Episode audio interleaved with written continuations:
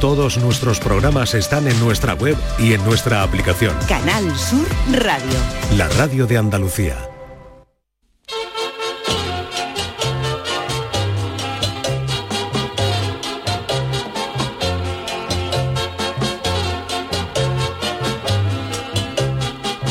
En Canal Sur Radio, el programa del Yoyo. No tengo perdón de Dios, no tengo perdón de Dios, no tengo perdón de Dios, y madre mía, cuando era tan solo un niño, mi madre me lo decía, cuando era tan solo un niño, mi madre me lo decía.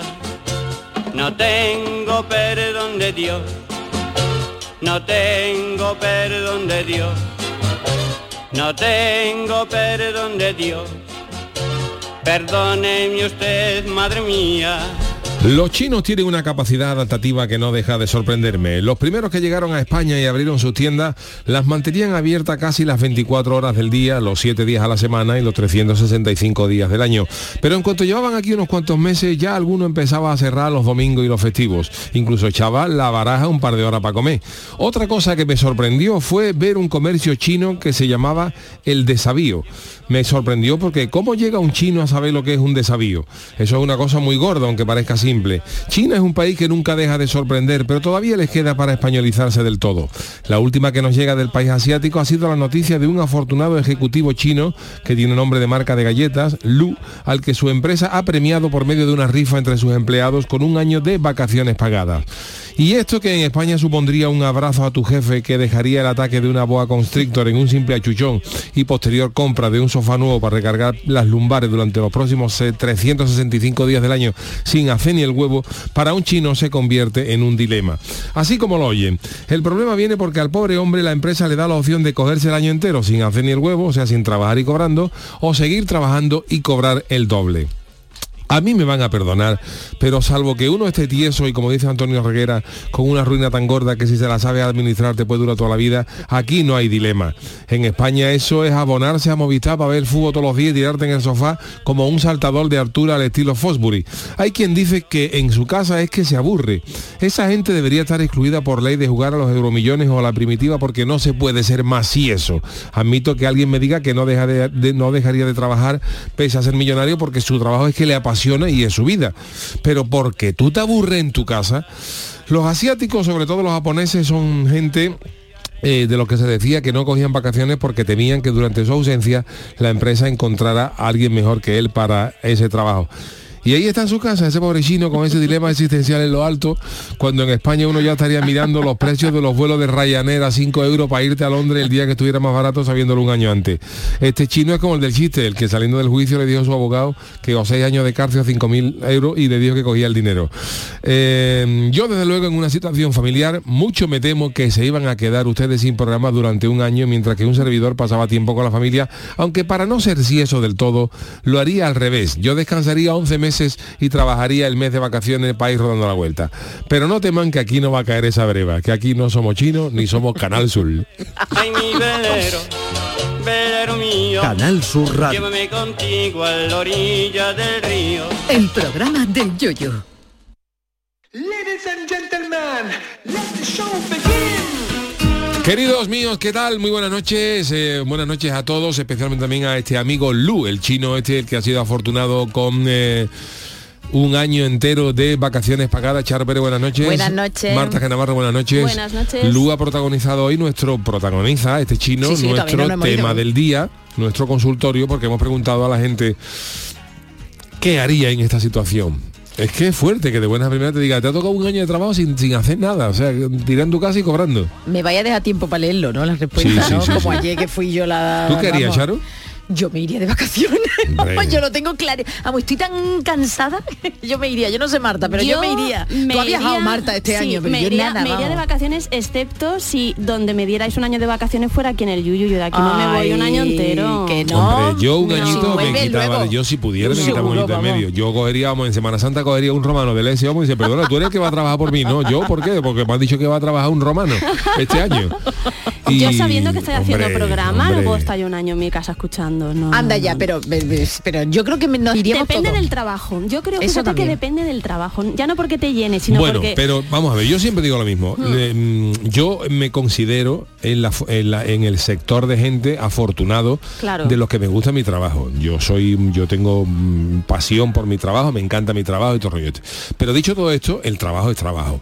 Sí. O sea, que el trabajo eh, implica ponerse todos los días pues a preparar un programa, en estar con la cabeza dos, o o dos, o, la- o con, Sí. la, con la cabeza pensando en hacer guiones y tal Sí, y cual, sí, sí, y ese- eso no hay quien te lo quite. y por verdad. mucho que a alguien le apasione su trabajo y le guste, el trabajo es trabajo. Yo quiero vacaciones. Y que tomarte un quiero descanso, viajar. todos los grandes artistas, tipo Mónica Naranjo, no sé qué, se toman X años sabáticos Claro. como para desconectar. Mira, hay ¿no? una cosa fan- fantástica que es la comida, ¿no? A todos los que nos, Sí. gusta la comida, pues hay, Ay, gente, dieta, hay gente ay. que ¿Y tiene unos ¿Está a trabajos que significa comer todos los días fuera y agasajar a ejecutivos y a, Ay, espérate, y a la- cenas de empresa y toda la historia esta. Eso tiene que dar Pues a mí me dijeron uno, uno que se dedicaba a eso, que dijo un día una frase demoledora, dice, la de plato de jamón serrano y langostino que hay que comerse para llevar unos garbanzos a tu casa. Pues sí, totalmente de acuerdo. Fíjate, Oye, fíjate. Pues, pero yo sí lo que sí eh, al final es trabajo, quiero decir, al final tú te hartas Sí. de comer jamón, te hartas de comer De langostino, te harta hartas y por mucho Sí. que te apasione su trabajo, me salvo que sea el trabajo de tu vida, de tu vida, de tu vida, Ya. eh, hace un, un añito de paro biológico le viene bien a todo Pero yo creo que tienes razón. Conociéndome lo inquieta que soy, me lo tomaría como que me están pagando por hacer otras cosas tipo escribir. Pues dedicarme a escribir o Claro, dedicarme a cosa otras que tú hagas las cosas. tú- en tu casa cuando tú puedas, quieras. es. O si un día te apetece, pues hacer un directo de YouTube, alguna cosita, pero sin la, sin la. Yo lo tendría Teniendo la cuenta corriente todos los meses el dinerico sin tener que Teniendo la nevera llena, como decía el arrebato, ¿eh? Hoy todo mucho más fácil. Oye, Yuyu, qué camisa es que estoy viendo, perdonadme, pero La claro, está en la camiseta es radio la una pasada, camiseta, son sí. unas gafas muy setenteras. Sí. I want to break free, Break to ride my bicycle, todo de Queen, to ride my bicycle, to make a supersonic man out of you, eh, it all, man. Ah, bueno, y Dolo, se lo Queen, quiere todo. it all. De todas las- opciones, son de Bueno, frases bueno. de Ah, canciones ahora, de claro, la, son Ahora las gafas de cogió. Son las Freddy. de, Freddy y es Claro, qué bueno, la he cogido. gran canción. Ahora la I want to break free, me encanta. Esa es una sí, Otra opción es I want to ride my bicycle, de Bicycle Sí, Race. Eso es. I want, I want to make a supersonic man out of you, que es del Don't Stop Me Now. Sí. Y la última ah, es la- I want it all. Lo quiero todo. Claro, evidentemente. Esa es la que está. El bigote me lo dejo yo, El ¿no? bigote se ha dejado él, esa es la que ha cogido. Lo quiere todo. Lo quiere todo. no, Hombre, qué temazo, temazo. Hombre, por favor. Hombre, por favor. Pero sabes la historia del tema, ¿no? Que fue Brian May. Sí. Fue Brian May Lo que tuvo todo. que tenía todo. estaba Mira, casado y tenía una amante, bueno, estaba con otra relación y entonces dijo, "No, yo lo quiero todo, voy a romper." Y no bueno, y compuso además esta canción a la mujer no creo que le sentara muy bien el Brian May, que O sigue, tocando con una guitarra que le construyeron, ¿eh? que no es una Sí. guitarra, es Eh, una guitarra artesanal, justo. es una guitarra que le hicieron a Sí. medida suya, que no es una- un modelo que se pueda encontrar. Y como curiosidad también de, de Don Brian May dicen que, bueno, esas son las curiosidades de los de los guitarristas, ¿no? Por ejemplo, Matt Knopfler eh, de los Dire Straits no usa púa.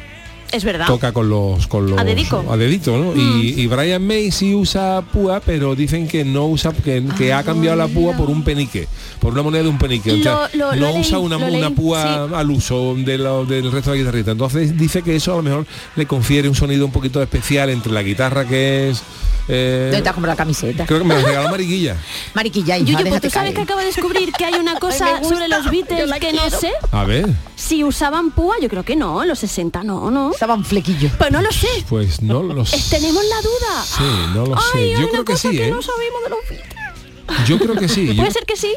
Yo no lo sé. Bueno, el Chano, ¿qué pasa? ¿No lo saludas Hola, tú? ¿qué lo pasa? saludo yo, Buenas noches, Chano? ¿cómo estamos? Ay, Chano, Oh, buena. Se le tengo discusiones, las púas, las abandonado. púas, las Sí. púas, La los erizos. púa, eso digo yo, que hay que Cosa tener un cuidado. Oh. Sí, yo no lo he probado nunca el erizo. El erizo yo fíjate. tampoco. El de mar, el de mar. Sí, ya. Y el otro tampoco. Hombre, y es que con esos, con esos bichos también tiene que estar bueno, pero tiene que tener cuidado. Por ejemplo, un- Sí, un, marisco sí. que es excepcional, que, que a mí me encanta, son las galeras. Oh. No las de Ben Hur, No, sino no, las de la- la- las galeras. que se chupan, pero claro, eso hay que tener cuidado porque eso tiene pincho, que eso te puede dejar la boca como la pobre Carmen de Mairena, te, te- te deja los labios Pobre, como, los dos laterales de una sodia. Ay, hablando de comida, que me ha venido una cosa. Eh. Yuyu, vuelve, como vuelve el espíritu, vuelve, vuelve. Que ¿te acuerdas ayer lo de la tortilla del Sacromonte? Sí. Pues tenemos una aclaración que nos A hace ver, un buen oyente. A ver, a ver. Hola chicos, soy Bartolomé Rebollo. Eh, os cuento, Hola. la tortilla Sacromonte, eh, el origen de la tortilla viene de los monjes cartujanos del monasterio de la Cartuja de, que está en Granada. Eh, iban por las casas eh, pidiendo las sobras. Entonces lo que le daban eran los despojos de la gallina, el higadillo, el corazón, riñones y demás. Y la tortilla sacromonte, lo que lleva adentro es todo eso. Eh, está exquisita, a mí me encanta. Y lo que pasa es que la tortilla sacromonte en muchos sitios lo que se hace es una tortilla de sobra.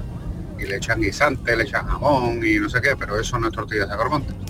La tortilla sacromonte auténtica lleva eh, entrañas de pollo. Un saludo ¿Eh, qué? Eh, pues aclarado. Pues, por, que por vea, cierto, ¿eh? ahora Historia, cuando ha ¿eh? dicho Yuyu lo de las galeras, me contaron una anécdota de mi abuelo que estaba en el baño y estaban en la cocina hablando de marisco. Entonces estaban hablando de que habían traído, que habían salido como a coger marisco y tal y cual en un barco y sale mi abuelo del baño corriendo, haciendo así con las manos, como un tamaño grande, dice, sí, sí, y yo he echado cagalera así de grande. Por favor, ay, por favor, el hombre está un poquillo sordeta, ¿eh? El hombre no, cagalera, ¿no? Ya, ya, en ya, fin, ya. en fin. Mua, mua, mua, mua. Oye, yo coincido, en las galeras están, Ah, vale. las galeras están eh, exquisitas y maravillosas. Y otro marisco sí. con el que yo muero, que es A una ver. Es con la cañailla.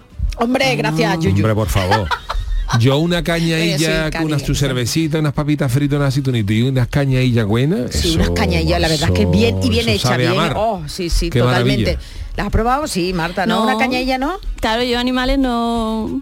Y todavía es un animal. Dice Manolo, estamos aquí ¿Qué vamos a mezclando? Sí, temas, que cuéntame. dice que tocaban con Púa los Beatles, aunque esto es ¿Ah, al sí? final y ha puesto fotos, ¿eh? Ah, Manolo mira, Fernández, nuestra vez, bien, es John Lennon. Muchas gracias, con John Púa. Lennon.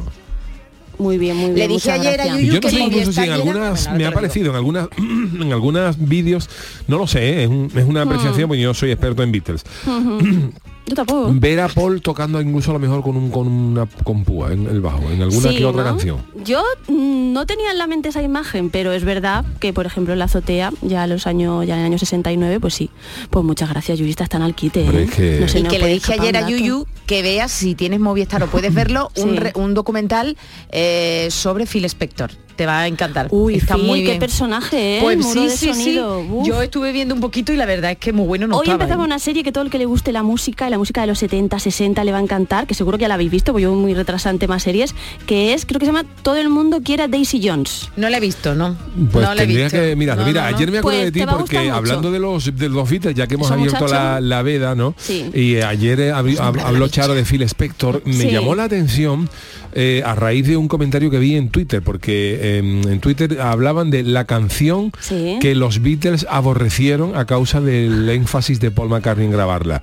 Y sabéis que Paul era muy pejiguera, Paul Sí. grababa 86 tomas de cada canción y vamos a grabarla otra vez y le tenían que decir Paul que está acabada. Era, que era está- esta que iba todos los días a grabar los coros, Sí, pues ¿no? iba, bueno, pues eh, Paul se empeñó en una canción y, y cuentan los demás Beatles que Paul era un obseso Era y un que en todas las es canciones se metía a grabarla y vamos a, a grabarla otra vez, pero Sí. salido perfecta, vamos a grabarla otra vez hasta que George. Martin o alguien le decía ya, Paul, no grabes más que la tenemos. Sí, O sí, sea, sí, y yo decía, vale. Pues hubo, por lo visto hubo una canción que se empeñaron Paul se empeñó en grabarla una, una, una, una y otra vez, que fue la de Maxwell Silverhammer. Ah, sí. Sí, y además ahí salía Mal Evans Mal tocando el yunque. tocando el yunque, sí, y, sí. y- y la grabaron Maxwell Silverhammer, que viene en el Abbey Road, creo que es del disco Abbey Road. Y se empeñó Creo que sí. en, en- en grabar tomas y tomas y tomas y tomas y los demás Beatles acabaron aborreciéndola. Y, y hilando eso un poquito con lo que dijo Charo ayer de, de Phil Spector, me llamó, me llamó la atención cómo Paul McCartney, siendo tan pejiguera y tan pesado para lo suyo, Sí. se dejó engatusar y grabó el disco Let It Be con un sonido que no acababa de convencerle. No se dejó engatusar. No se enteró, no, no, no se enteró hasta después. Le dieron coba. Le dieron coba, no se nos enteró de lo que hizo Phil Spector hasta después. Es que ahí estaban ya peleados. Estaban ellos tres por un lado y, y- y estaba Paul por otro porque la cosa es que Paul quería que su suegro, ay, las cosas. Luego dicen que Yoko, luego dicen que Yoko fuera el manager de los Beatles. Y los otros tres, que, tres querían a otro. Entonces ya ahí se separaron, los otros tres decidieron encargarle a Phil Spector retirar a George Martin, que en el documental se ve que le, le dejan de lado. Y ya se ve el Mala yunque en el documental de Get Back. Pues eh, lo decidieron así. Y cuando lo vio, de hecho por eso sacó Let It Be Naked, Correcto. Que, Que- yo desconocía ese disco, pero me lo encontré es. por internet y muchos años después eh, Paul McCartney lo que hizo fue Su coger, versión. coger las bases del, del Let It Be Sí. y sacar un disco que llama Let It Be Naked, Eso desnudo, que la portada es el, el disco del Lady B, pero en, en negativo. En negativo, eh, como sí. si fuera negativo. Y ahí están grabadas las canciones. Por ejemplo, hay una versión que es to- totalmente distinta de, de Long and Winding Road, que es tocada solo a piano con... Claro, pero hizo lo que no quería que le hicieran, porque eh, en, bajo mi punto de vista, si John Lennon y George Harrison, sus canciones ya estaban montadas así, por ejemplo, de I'm Me Mine hace una versión completamente distinta, le mete un párrafo Sí. que no estaba metido. Entonces, Bueno, las cosas los McCartney le está haciendo lo mismo tú. Están poniendo igual, perdona, y oyentes estaba el yunque, el yunque ya lo llevó Paco Alba en los forjadores, ¿eh? no fue, no, no, no fuera- no. no No fue han lo- inventado los Beatles, no se los crean, no se suban primero, tanto primero los lo sacó. Paco Alba con los ay, Hombre, pobre por de mí, con el yunque, cosa más bonita, y ya luego eso después lo, lo cogieron los Beatles. ¿Qué nos dicen? Ya la hemos liado, ¿no? No, Ah. Juan Carlos Espinosa nos pone una portada, no sé, yo, Marta, tú eres la experta, yo no sé ver, pone a de. Beatles, Guitar Picks Six Pack. Y bueno, y son púas. Esta es bueno, la versión, esta en es la casa, versión que Paul McCartney pero- soñó y- Sí. y, tenía que haber sido de Logan Winding Road. Ahora te diré una cosita que tampoco entiendo. Venga, venga, venga. Abrimos el consultorio.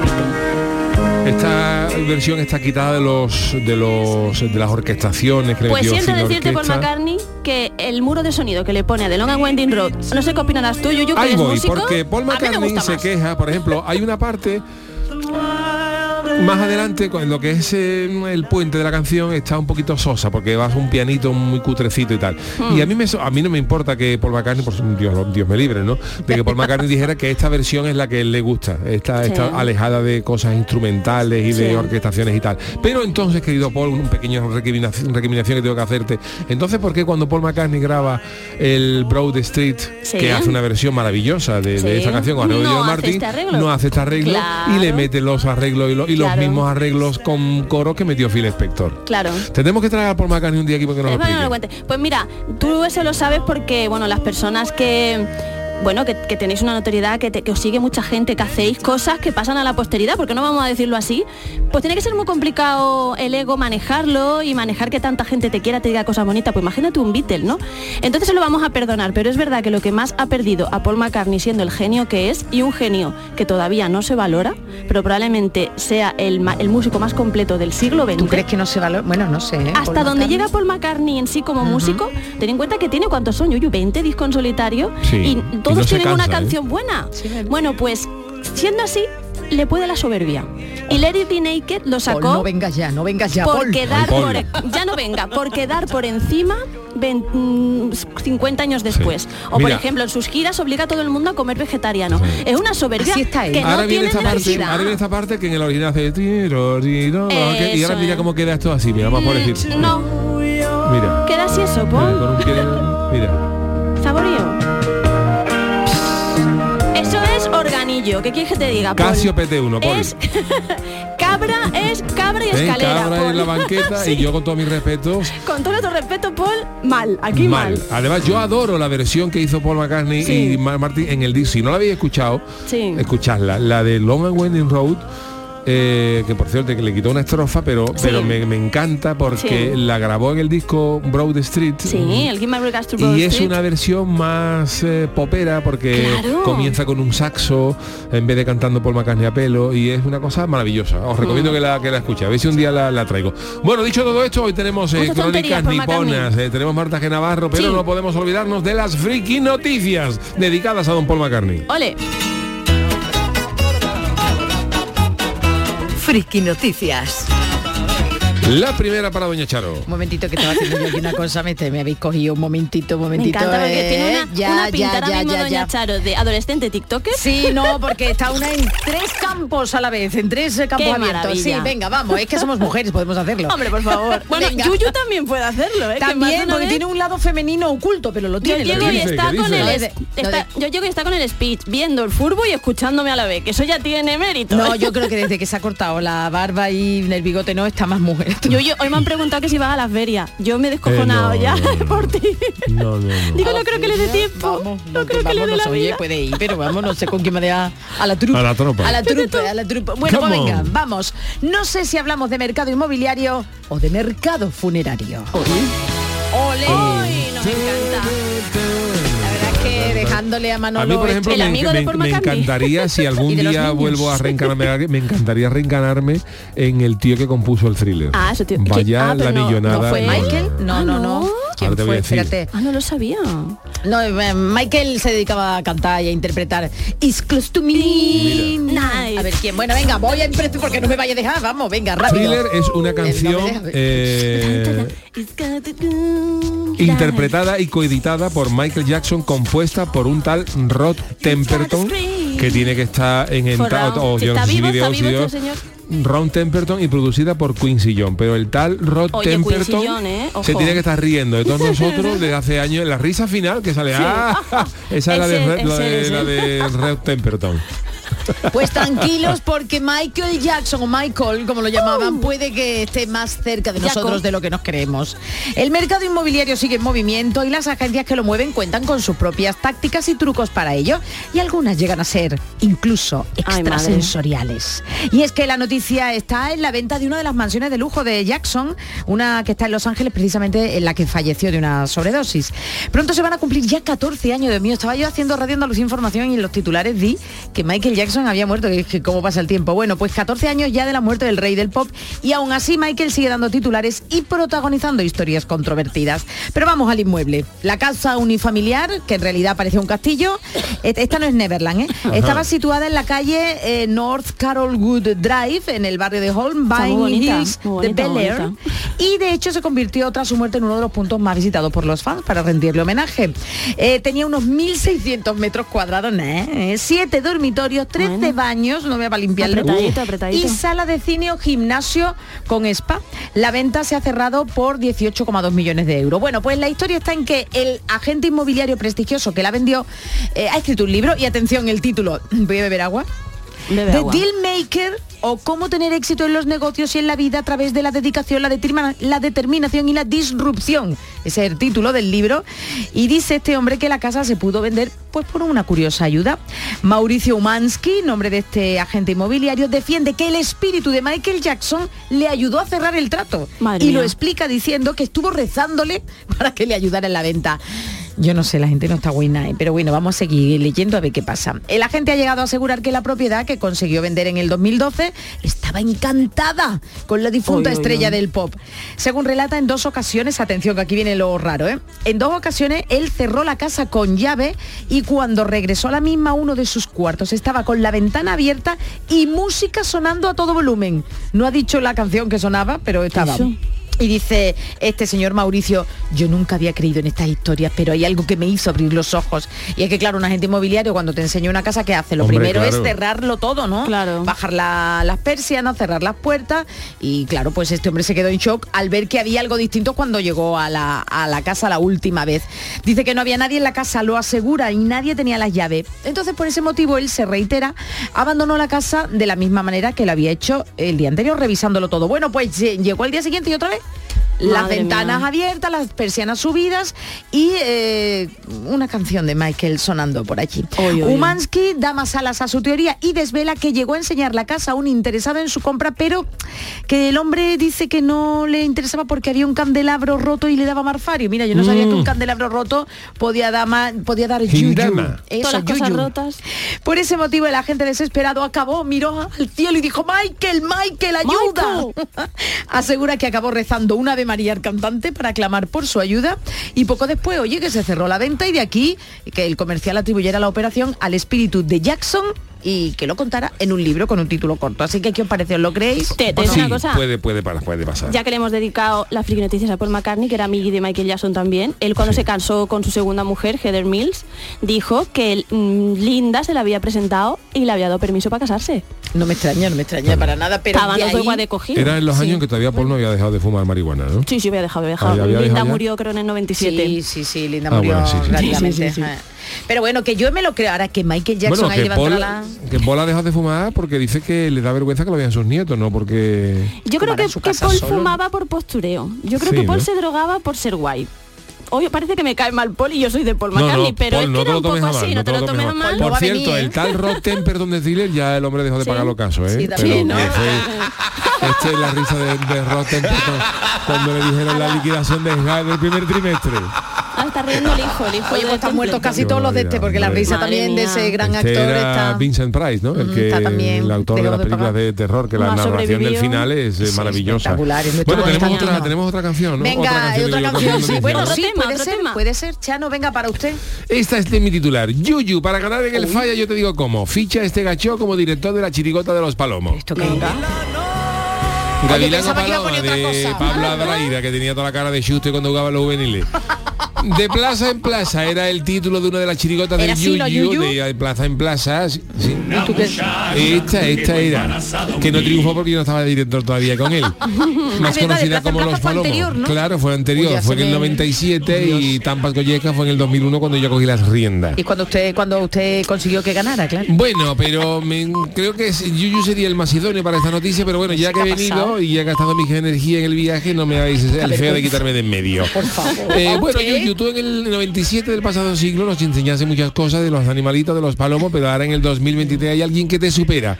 Hay un joven español llamado Melerus, un joven Melerus. conocido por la red social TikTok sobre sus vídeos de animales. Y es el protagonista de una bonita historia que se ha convertido en viral. Ay. Su vida cambió a conocer a Kevin. Diría quién es Kevin. Eso quiere que Eso. Kevin es una paloma. O palomo. Yo no me o entero palomo. del sexo de los palomas. Bueno, la paloma se cayó del nido, pegó un carazo Un palamonazo de y quedó malherida. Y entonces este tal Melerus eh, cogió a la paloma, Sí. la acarició, la- la- la puso a cuidarla, incluso le enseñó a volar, que yo no sé cómo se enseñó a volar una paloma. Sobre sí misma. Y el vídeo sobre la historia de Kevin, el palomo, se publicó el pasado Palomo, 4 de paloma, yo, Chano. palomo, palomo. Si Palomo se llama. Kevin, es palomo. Claro. Oh, me iba a decir otra cosa. No, no, no. Pero sigue sumando visitas y registra ya más de 1,5 millones de visualizaciones. Según explicó Melerus, el, la- la paloma, el palomo Kevin, siendo una cría, Kevin. cayó del nido cuando era muy pequeñito y cobilón. Y él lo estuvo criando hasta que se convirtió en palomo adulto y Y perfectamente Yuyu, se sano. convirtió en Yuyu. Claro, y desde un primer momento supo que este compañero iba a ser muy especial y diferente al resto de palomo que había cuidado.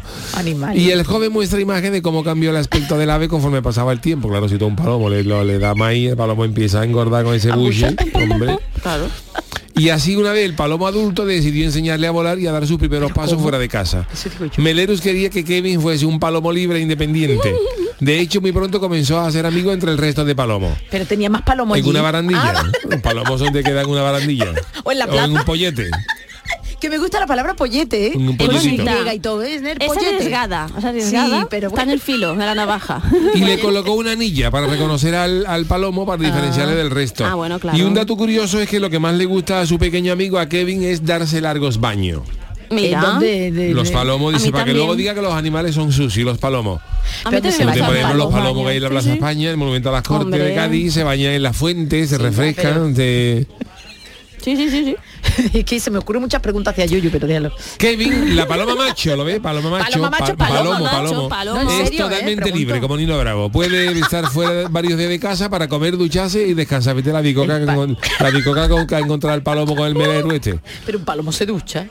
Es que ha dicho Este sí. Ahora está Este en sí. proceso de formar su propia familia. Esto es, ca- esto es broma, ¿no? No. No, no, el chaval la ha liberado y ahora le hace un apuntado, solo vuelve para buscar alimento. Anda que el palomo es caraote.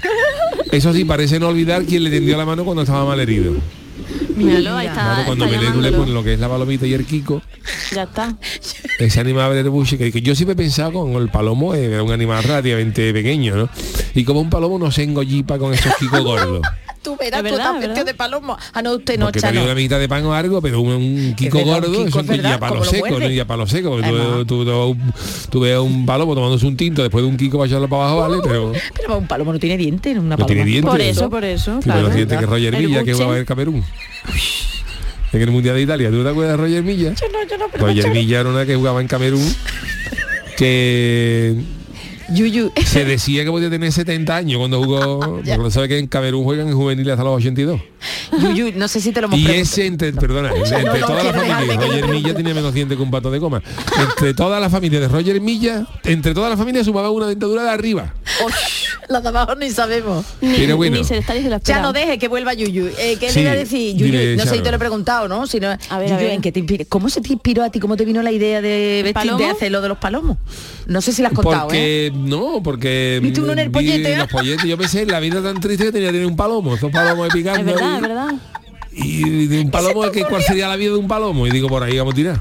No me digas sí. Sí, tú que claro. lo único aliciente de la vida de un palomo es cagarse en tu hombro. Claro, cagarse, la- cagarse las palomas, comer un Kiko, encontrar las porquerías que tienen al suelo.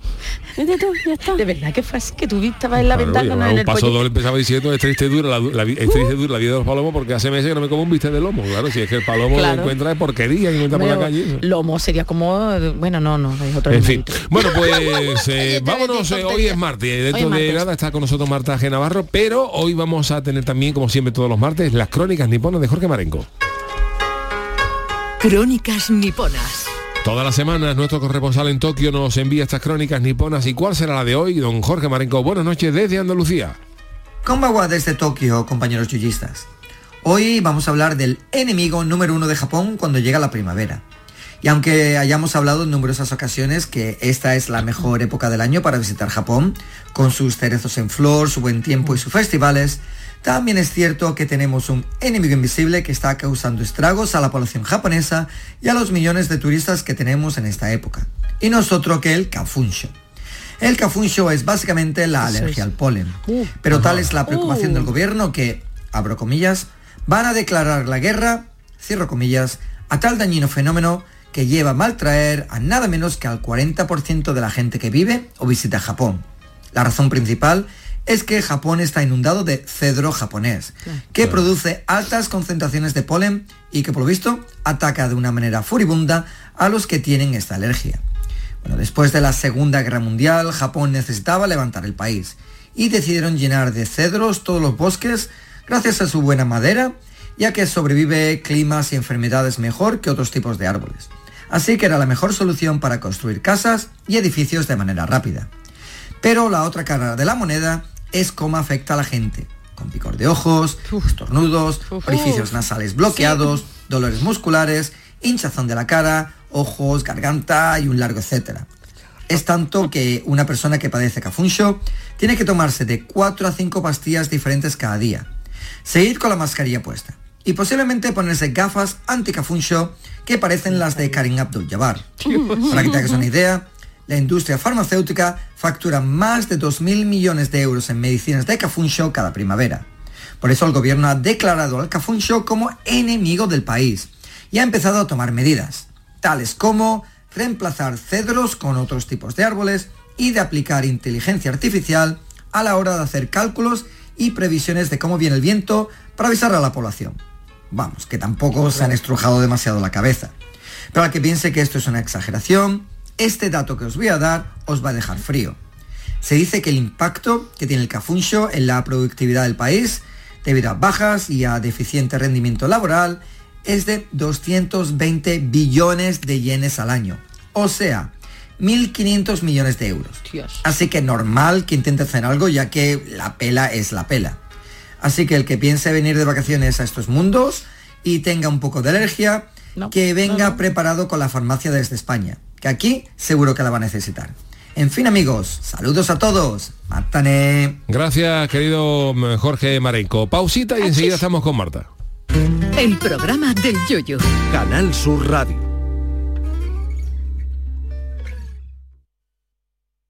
Canal Sur Sevilla. Oye, pero ¿dónde se enchufa? ¿Qué enchufa ni qué enchufa? Con ePower puedes viajar a donde quieras sin preocuparte. Pero... Libre de enchufes. Nuevo Nissan Qashqai con ePower. Disfruta de la conducción eléctrica, ahora libre de enchufes. Más información sobre Nissan ePower en nissan.es. Acércate a tu nuevo concesionario Nissan, Divesan. Si estás cansado ya de tanto pagar entre gasolina, luz y ahora el tope del gas, venga, corre y llámame, que no hay tiempo que perder, nuestro petróleo es el sol y lo tienen que saber. Placas fotovoltaicas Dimarsa. Infórmate en el 955 12 13 12 o en dimarsa.es. Un híbrido. No, un eléctrico. No, un gasolina. Cariño, despierta. ¿Eh? Me estoy volviendo loco para comprar el coche. Pues vete a Kia, porque tienen todo tipo de modelos para que encuentres el que mejor se adapta a ti. Si no está en un concesionario Kia, es que no existe. Solo en la red Kia de Sevilla. Kia. Movement that inspires. Las noticias que más te interesan las tienes siempre en Canal Sur Mediodía Sevilla. Y este miércoles 19 de abril te llegan desde el Acuario de Sevilla, donde tienes la oportunidad de conocer al pez guitarra, una especie marina a punto de desaparecer. ¿Te imaginas un mundo sin peces? Canal Sur Mediodía, Sevilla. Este miércoles 19 de abril, desde las 12, en directo desde el Acuario de Sevilla, con la colaboración de Acuario de Sevilla. En abril, Sol 1000. Aprovecha el cambio de hora con Social Energy y disfruta más horas de sol, más ahorro. Aprovecha las subvenciones disponibles para ahorrar hasta el 90% en tu factura con tus paneles solares gracias a nuestras baterías. Primeras marcas con hasta 25 años de garantía. Estudio gratuito en el 955 44 11 11 y socialenergy.es. La revolución solar es Social Energy. En Canal Sur Radio, el programa del Yoyo.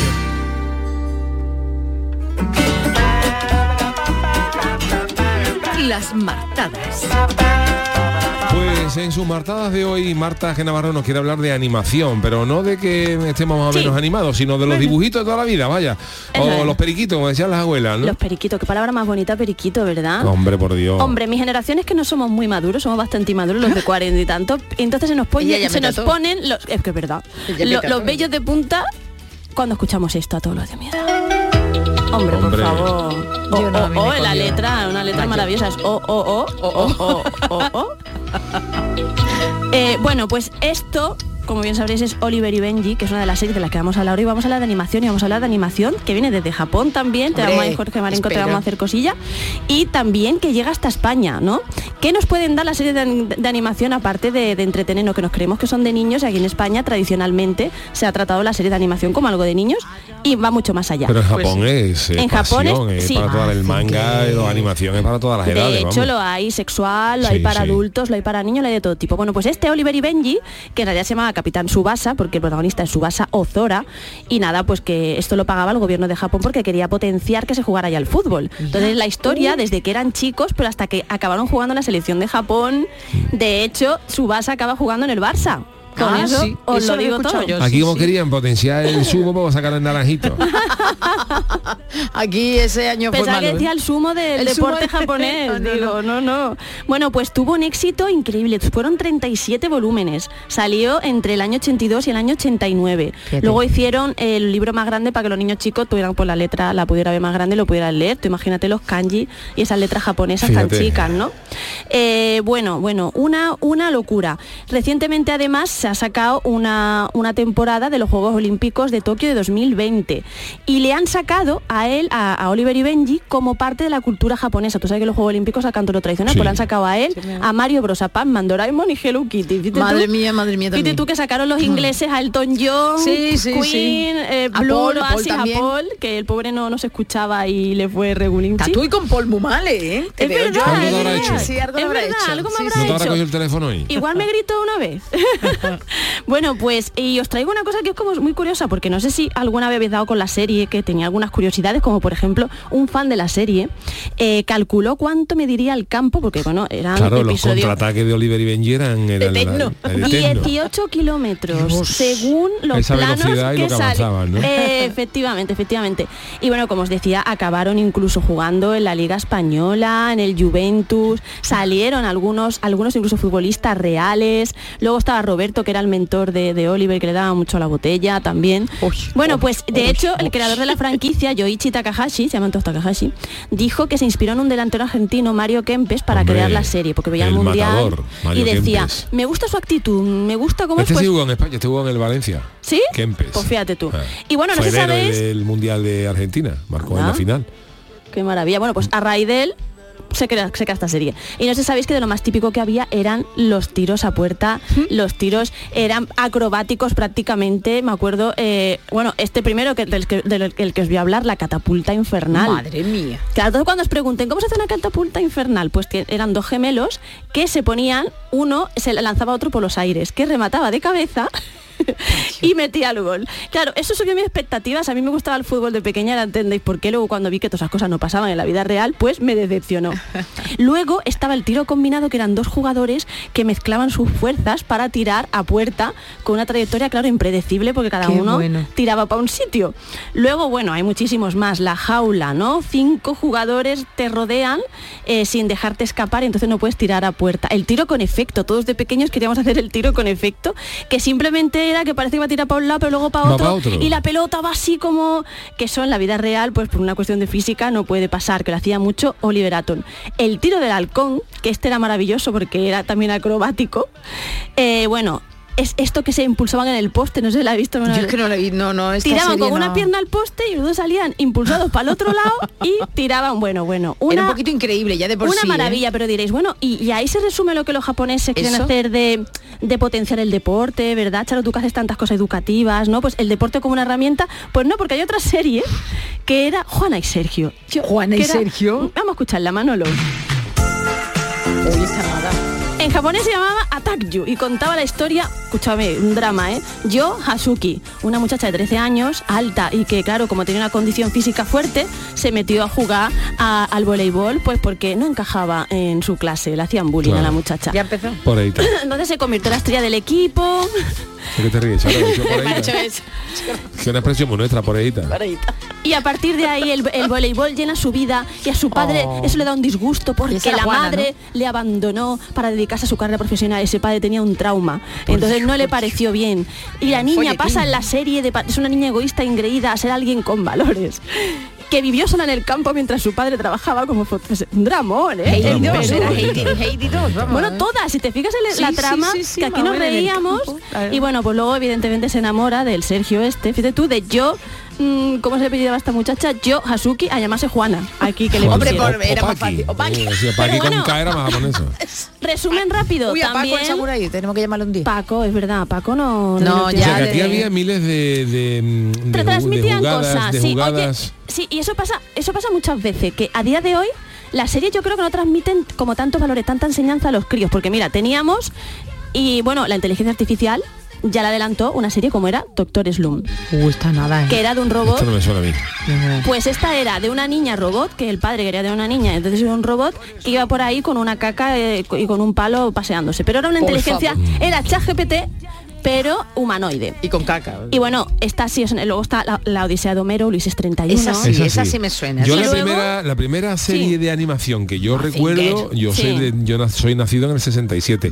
Mazinger fue la primera que yo disfruté en sí. mi casa en color, que se coló mi padre un sábado con un televisor en color y flipamos. Qué maravilla. Pero yo antes me acuerdo de una muy levemente, pero me acuerdo A ver, a ver, de una serie, una serie llamada Meteoro. Meteoro. Que era un chaval que tenía un Sí. bólido, que era de carreras y tal, y Sí, sí, estará de coches. Meteoro, Sí, sí, sí, sí, esa qué me acuerdo maravilla. Y luego un clásico de mis favoritas, eh, todos los Érase una vez cosas. Hombre, Eso, qué eso- maravilla. Eso sí que Mira enseñaban. qué música tenía además, ¿eh?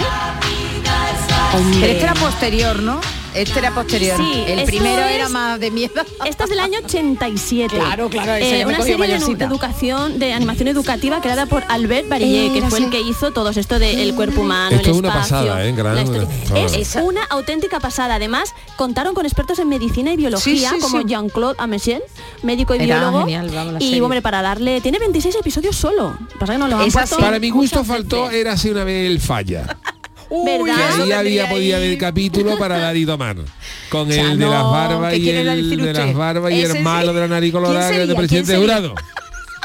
A mí lo que me fascinaba. O de derrotista, en la, pla- en la, en la primera butaca diciendo barbaridades. Y el del pelo blanco ahí, el del pelo blanco de la barba, el cubierto de eso, parece Fali Mosquera de, de mayor. Produzcala usted, Chano. Pues mira, voy a llamar al Albert. Barilleta a ver si sacamos si una vez el falla. Así. Eh, una, Una vez. vez. Venga, canta. Un teatro triste y oscuro. Y la luz. Al nacer. Descubrió. Bueno, sigue Bueno, así. tiene de color. Bueno. El fallo. Mira, mira, Charo está No, ahí no, no, no. ¿Te ha componiendo... gustado la historia de hacer una vez Te el va a llevar falla? más eh? royalty que el de thriller este paso Porque yo creo que tiene mucha canciones, historia, ahí sí ¿eh? que tendría episodio. El fallo Hombre. de la historia. Bueno, bueno. Hay cosas, cositas que Fantasma contar. de la ópera se queda en NAM. Bueno, pues eh, yo lo que voy a decir que a mí me daban, me cambió la perspectiva del cuerpo humano, los glóbulos rojos, los Uy, flojos que eran, ¿eh? que no querían trabajar nunca. sí. Bueno, bueno, y más series, Sherlock Holmes, por ejemplo, ¿no? Hombre. Una adaptación de, de la serie de, o sea, de, de los libros de Sir Arthur Conan Doyle. O, por ejemplo, pues más cositas, D'Artagnan, que Hombre, era hombre, el. El libro de Alejandro Dumas, pero convertidos en perricos. Eh, bueno, pues deciros que en Estados Unidos censuraron las espadas y tal y llevaban palos, eh, pues un poco para que no fuera verdad. tan... Fíjate, claro, en Estados Unidos, pues Tan después los niños pues agresivo. llevan una metralleta al colegio. Exacto, Pero exacto, no vaya a salir un pa- una espada de una serie de televisión. Exacto. Efectivamente. Una vez. Bueno, pues el mismo que la eh, dirigió la, la serie fue el de Heidi y Marco. Se ha marcado la infancia de muchísimos de nosotros. Willy Fogg, por ejemplo, Hombre. que buenísima. en el libro de, de Julio Verne Es que era Willy Fogg joven y en un monobús, apuesto. no tiene peligro. Y es verdad que... en el- Ay, que vamos a empezar como el otro día. ¿no? Manolo Santea, digo que el, el peligro que tenía Willy Fogg en un monobús. Ay, no, no. que me lo estoy imaginando. ¿Tú qué quieres para tu cogiendo santo, Willy, un monobús? ¿Para qué? ¿Para viajar? Quiero, Cogiendo San Willy Fogg. Cogiendo el circular. Vamos, que luego el Chano no me dice cosas, Chano. O sea, me- hoy tenemos tenemos concurso. tenemos concurso y tenemos... Sí, sí. Tenemos casa. Venga, vamos, A ver, Manolo, venga, vamos, es que si vamos no, no a intentar adivinar. Te, te corta directamente, Marta, que lo Vamos, sí, sepa sí, yo. Hombre, vamos, es que yo Bueno, no ¿sabes quiero por qué cortar se, a se Marta, está ¿no? curan- se está curando en salud porque como se empieza a reír estamos perdidos otra vez. Claro. Así que vamos con la primera canción a ver si adivináis ver. de qué eh, serie de dibujito es. Ah, sí, Hombre, y los tres mosqueperros. Si es que el inicio... Exactamente. Uno, dos y tres, los Vamos, vamos a ver la solución. perros. Qué gran serie. Yo siempre lo he contado, pero en un concurso de radiofónico de Radio La Isla, de la radio, la radio y de San Fernando, llamaron y preguntaron ¿quién dio la primera vuelta al mundo? Y dice Willy Fogg. Claro. Sí. ¿Tú sabes que yo me acuerdo de esa serie todos los días? Porque una de las, una- las pastillas que me han mandado para la televisión se llaman Atacán. Y yo todos los días cuando la hago digo, eran uno, dos y tres. El segundo audio, Manolo, que no Las acabamos famosas hoy. pastillitas. Atacán. Pon el segundo, Manolo, por Dios. ¿Quién le pondrá el nombre a las pastillas? eh? Ah, sí, Willy Fogg. Willy Fogg, soy Willy Fogg. No, sí, Vamos a escucharla, vamos a la solución. Para una beca acierto, concurso. Soy Willy Fogg apostador. Pues me pega más la voz de Yuyu que la de este señor, ¿eh? Para cantarlo. No sé qué mundo. Mira, mira, mira, mira. No me acordaba yo de esta molla. Qué maravilla, era un señor, era un poco señor. Venga, vamos con la tercera. Señor, total. Uf, ni idea, ni idea. Aquí se no. Ni idea. Esto puede, a ver, vamos a ver. Estás antiguita. Claro, mira vuestra Esto puede ser de generación. Tom y Jerry. No.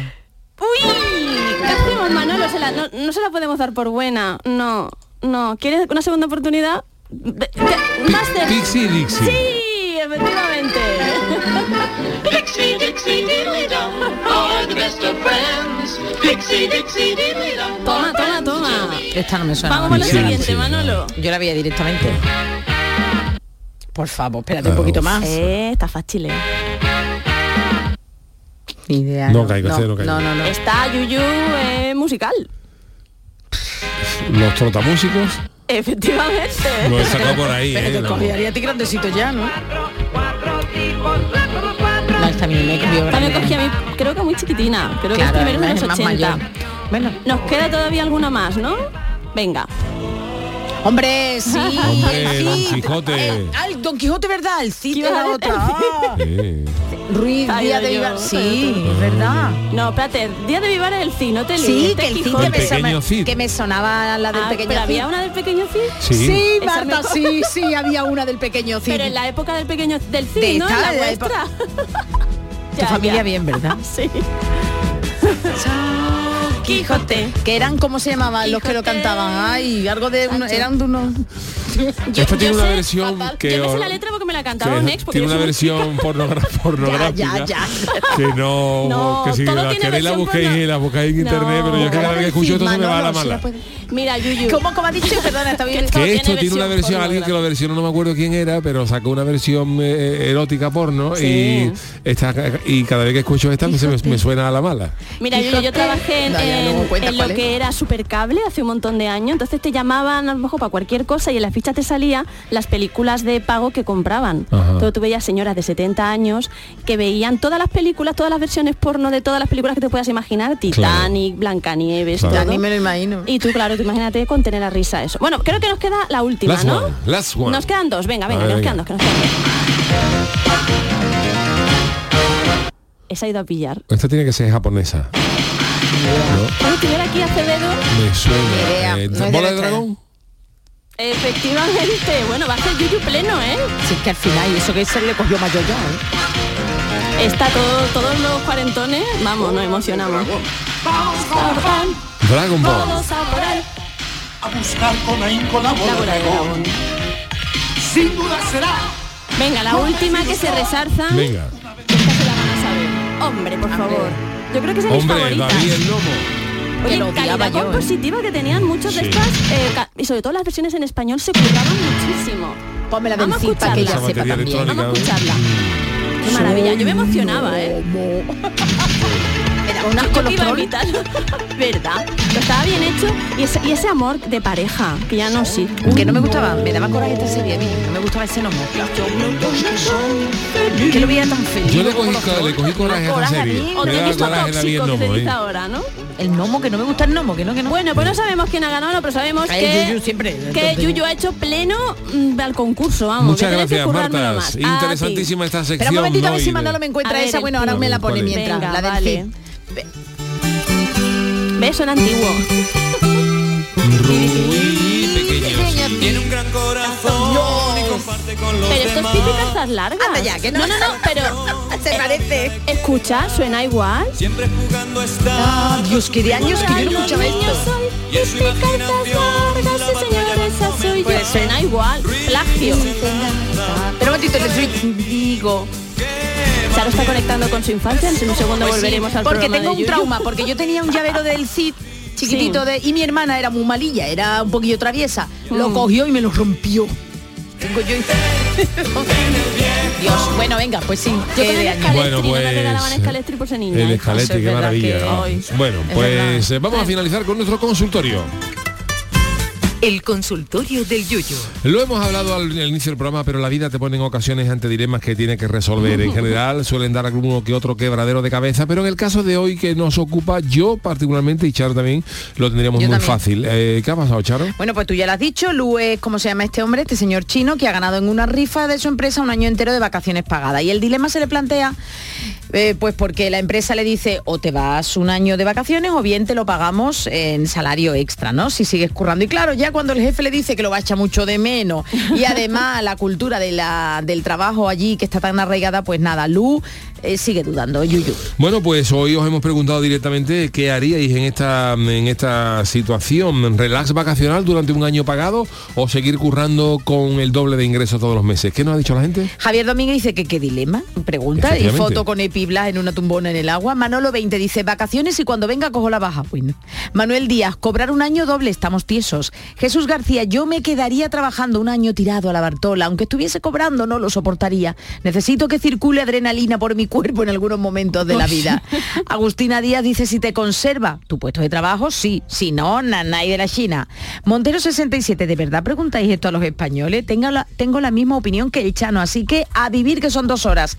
Pal Diego dice seis meses de paga extra y después seis de vacaciones. Un plan sin fisuras. Ana Reyero, irme a Cádiz ese año. Ole, Ana. Mundos Paralelos 19 dice, ya haría lo que mucha gente, yo haría lo que mucha gente, seguir trabajando, cobrar un año extra y coger la baja por lumbago. Álvaro Ortiz dice que haría lo que diga el Chano. José Ga Herrera, la pregunta Ofende, sobra. claro. Un año de descanso. El chino seguro que lo trabaja, no saben hacer otra cosa. Si Jumosa coger las vacaciones en bisiesto, un día es un día. Guillermo Gómez, vacaciones pagadas, deme siete, por favor, y que mi jefe se ponga a freír huevos para 700, como hago yo. JG Márquez dice, yo me voy de viaje a la caleta con el Chano de Cádiz, ver, Oh. Chano. Luego me pego el tour picotazo, una maravilla, 50 euros, 12 días, un pelotazo. Y si no, vuelvo a mi puesto de trabajo, por el que lo coja, para él. Román Rivas, cada cuatrimestre, uno de vacaciones, cogería tres meses de vacaciones y con el año pagado doblemente. A fin, fin. Noelia Morete dice un año de vacaciones desde el minuto uno mismo, vamos, eso es lo que pienso. Y Juan Antonio Moreno, pues anda que hay cosas en la vida que generan adrenalina y que se pueden hacer por gusto, sin obligaciones. Muy dividida algunas personas, sí, ¿eh? bueno, pero yo creo que mm, gana entero la Ay, opción de quedarte en tu casa sí, un año sí, con el bolsillo cubierto. Y luego la baja, dicen. Y y luego la baja, no. claro que sí. no, no, no, no, no. Bueno, pues no. eh, hoy despide musicalmente Charo, ¿con qué lo hacemos? Bueno, pues me voy al año 1999 ya Vale. limitando con el nuevo siglo y sobre todo con un álbum producido por Alejo Stivel, que no solo es eh, un tequila, no, no, Alejo Stivel es mucho más, es un gran músico y produjo esta maravilla de álbum Usar y Tirar en el que se incluían temas como este Usar y Tirar, Quédate a dormir o Llamando a la Tierra. Hablamos de Meclán y hablamos de Chilaba y Cachimba. Me encanta Carlos Talque, ¿eh? todo hay que decirlo. Carlos, si quieres, te viene. Vente, vente, Carlos, va a estar rifado, también te lo digo. Chilaba y cachimba. No sé a qué se referirá. yo. No sé. No. Brillante cirujano. Era el tercer disco de estos murcianos, M-Clan, que dieron fuerte en nuestro país y ya te digo, este álbum es una maravilla. Sí que lo es, sí. Por el brillo. Mm, acabado por el anís. Pero ha llegado la Yo tiro por lo español, ¿eh? Tú tiras más por el rock Sí, foráneo. internacional, exacto. Bueno. Queridos, pues con este tema de M-Clan eh, finalizamos el programa del Yuyu de hoy martes. Mañana miércoles tendremos Chanálisis y os recordamos que el jueves no tendremos programas, tampoco en edición podcast porque hay fútbol y bueno, Y vamos a descansar y vamos a descansar por también favor. un, un, un dita, Sí, sobre sí, sí, por favor, por favor. Charo que lo merece Gracias, después de también, Semana pero- Santa y Sí, sí, el no miércoles, no el jueves no tenemos programa. Gracias Marta, gracias. Charo Pérez, Manuel. Fernández de la parte técnica. Volvemos mañana a las 10 en el programa del Yuyu. Que disfrutéis.